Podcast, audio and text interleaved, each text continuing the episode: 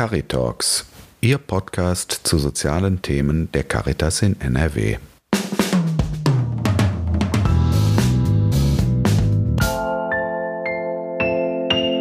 Sie sind bei Caritalks. Mein Name ist Harald Westbeld.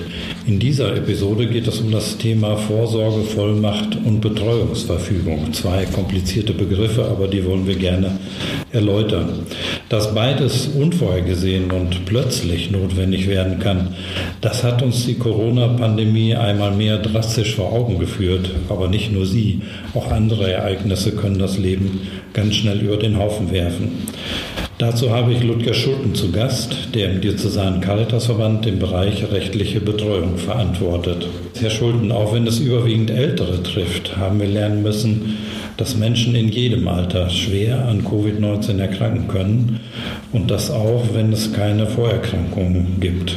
Dann stellt sich von einem Tag auf den anderen die Frage, sind wir darauf wirklich vorbereitet, als Familie, als Ehepartner? Ja, viele gehen selbstverständlich davon aus, dass der Ehepartner einspringen kann. Wenn ich selber für mich nicht mehr handeln kann, dass er äh, diese Verantwortung übernimmt und in meinem Sinne handelt. Zueinander stehen in guten und in schlechten Zeiten. Das ist das, was Ehepartner sich versprechen. Und dann wäre ja der Moment. Rein rechtlich gesehen ist es aber nicht der Fall. Es ist so, dass es keine automatische Vertretung für Ehepartner gibt und falls der Fall eintritt, ist dann im Grunde die Verunsicherung groß. Was passiert denn dann, wenn ich zum Beispiel künstlich beatmet werde oder sogar im künstlichen Koma liege? Dann kann ich mich ja nicht mehr selbst äußern, meine Wünsche kann ich nicht mehr benennen und auch keine eigenen Entscheidungen treffen. Also es stehen in kurzer Zeit viele Fragen an, die zu beantworten sind. Aber dann ist es im Prinzip schon zu spät. Es ist wichtig, sich über diese Fragen und deren Antworten Gedanken zu machen, bevor ein Notfall eintritt. Und äh, dafür gibt es auch Möglichkeiten.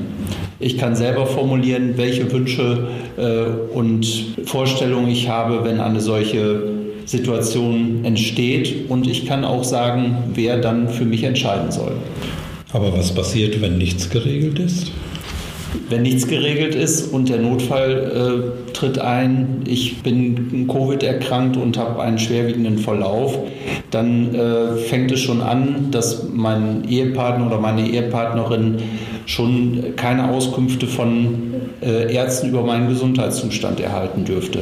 Ganz schwierig wird es dann, wenn äh, es Aufklärungen zu anstehenden Behandlungen oder Untersuchungen geben muss. Dazu wäre ich als Partner im Grunde nicht berechtigt. Ja, und was ist dann mit den finanziellen Angelegenheiten? Äh, da sieht es genauso aus. Es ist so, dass wenn jetzt wichtige Zahlungen anstehen, das Geld dafür aber auf dem Konto meines Partners ist, ich darüber nicht verfügen kann, wenn vorher nichts anderes geregelt ist. Also ich muss vorher was tun, aber was kann ich denn tun, um vorzusorgen?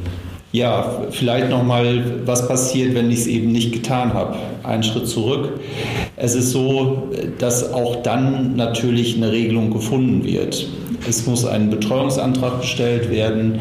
Äh, das Gericht prüft das Verfahren und setzt dann einen Betreuer an.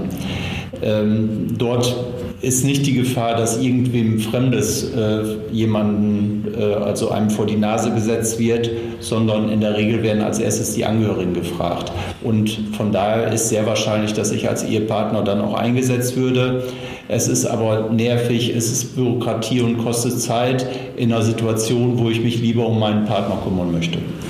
Welche Optionen hätte ich denn, um äh, hier vorzusorgen und diese missliche Situation im Vorfeld zu vermeiden? Also zentral ist, dass ich jetzt die Möglichkeit habe, eine Vorsorgevollmacht äh, auszustellen, in der ich genau diese Situation gedanklich durchgehe und mit meinem Partner oder Partnerin bespreche, was äh, für welchen Fall zu regeln ist. Der Fall, den wir jetzt ja im Auge haben, eine Corona-Infektion, wäre äh, natürlich, was ist zu tun, das Thema Gesundheit wäre zu besprechen welche Möglichkeiten äh, der Bevollmächtigte hat, in welchem Rahmen er sich bewegt, was ich mir wünsche für welche Situation. Der andere Fall, den wir besprochen haben, äh, zur Finanzsorge, ist es so, dass neben den Formularen, die es im Internet allgemein zum Runterladen gibt, ähm, dass diese von Banken nicht akzeptiert werden. Da wäre es ganz wichtig, im Grunde mit der Bank einen Termin zu machen und dort also die Bevollmächtigung äh, zu vereinbaren. Wenn ich mich jetzt spontan dazu entschließe, jetzt noch in diesem Sinne, wie Sie meinen, äh, vorzusorgen, äh, was wäre der erste Schritt?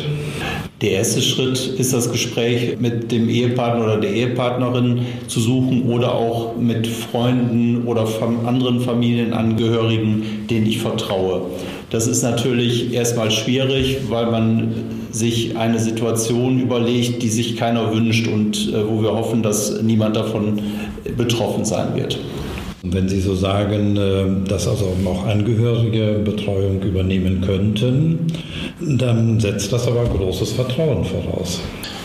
Vertrauen ist fundamental bei der Sache, weil eine Vorsorgevollmacht theoretisch auch missbräuchlich eingesetzt werden kann. Es gibt keine Kontrolle darüber. Deswegen sind Vertrauenspersonen eigentlich nur die richtigen, die ich dann als Bevollmächtigte auch einsetzen kann. Es muss auch nicht zwangsläufig der Ehepartner oder die Ehepartnerin sein, sondern ich kann überlegen, für welches Thema ist wer der richtige Ansprechpartner und meine Vertrauensperson. Das könnte zum Beispiel auch für das Thema Gesundheit ähm, eine Schwester sein, weil sie selber Ärztin ist und fürs Thema Finanzen der Schwager, weil er eben äh, bei einer Versicherung arbeitet und sich gut in Geldgeschäften auskennt. Man ist da frei in der Wahl. Wichtig ist, dass es äh, schriftlich vereinbart wird und natürlich die betroffenen Personen müssen diese Bevollmächtigung auch unterstützen. Wenn sie die übernehmen sollen, sollten sie davon wissen. Das Gespräch untereinander ist sehr wichtig. Und wenn ich Zweifel daran habe und Ihnen also nicht so voll vertraue? Dann gibt es das Instrument der Betreuungsverfügung. In der Betreuungsverfügung nenne ich eine Person, die ich für den Fall, dass ich selber nicht mehr handlungsfähig bin, äh, diese Entscheidung übernimmt. Es ist aber ein Vorschlag, den ich dem Gericht mache für diesen Fall. Das heißt, es kommt zu einem Betreuungsverfahren. Es wird geprüft, als erstes äh, ist der Fall, dass Betreuung benötigt wird, überhaupt gegeben. Und dann wird der, den ich äh, mir ausgesucht habe, auch bestimmt, wird dann aber auch im Verfahren durch das Gericht kontrolliert. Gut, ich habe mich jetzt also mal für eine Vorsorgevollmacht oder eine Betreuungsverfügung entschieden und auch das innerhalb der Familie besprochen. Was muss ich denn jetzt konkret dafür tun, damit ich tatsächlich eine bekomme? Es gibt viele Informationen. Ein gutes Formular finden Sie beim Bundesjustizministerium auf der Homepage. Und äh, es gibt dort auch viele Informationen darüber, was genau Inhalt der Betreuung ist, welche Bereiche man entsprechend abdecken sollte. Das ist eine Möglichkeit. Das Gespräch mit der Bank hatten wir schon angesprochen. Und wer Wert auf eine persönliche Beratung liegt, dafür stehen unsere katholischen Betreuungsvereine im Bistum in der Nähe zur Verfügung. Ja, Herr Schulten, ich glaube, es ist sehr deutlich geworden, wie wichtig also solche Instrumente in dieser Zeit sind, aber nicht nur in dieser Zeit, weil es kann ja in jeder Zeit einen Schicksalsschlag, einen Unfall treffen und dann sollte ich auf jeden Fall vorbereitet sein. Das hilft in der Situation sehr, weil dann habe ich ja eigentlich ganz andere Gedanken. Vielen Dank. Sie hörten Caritalks. Wir kümmern uns um die sozialen Themen in Nordrhein-Westfalen.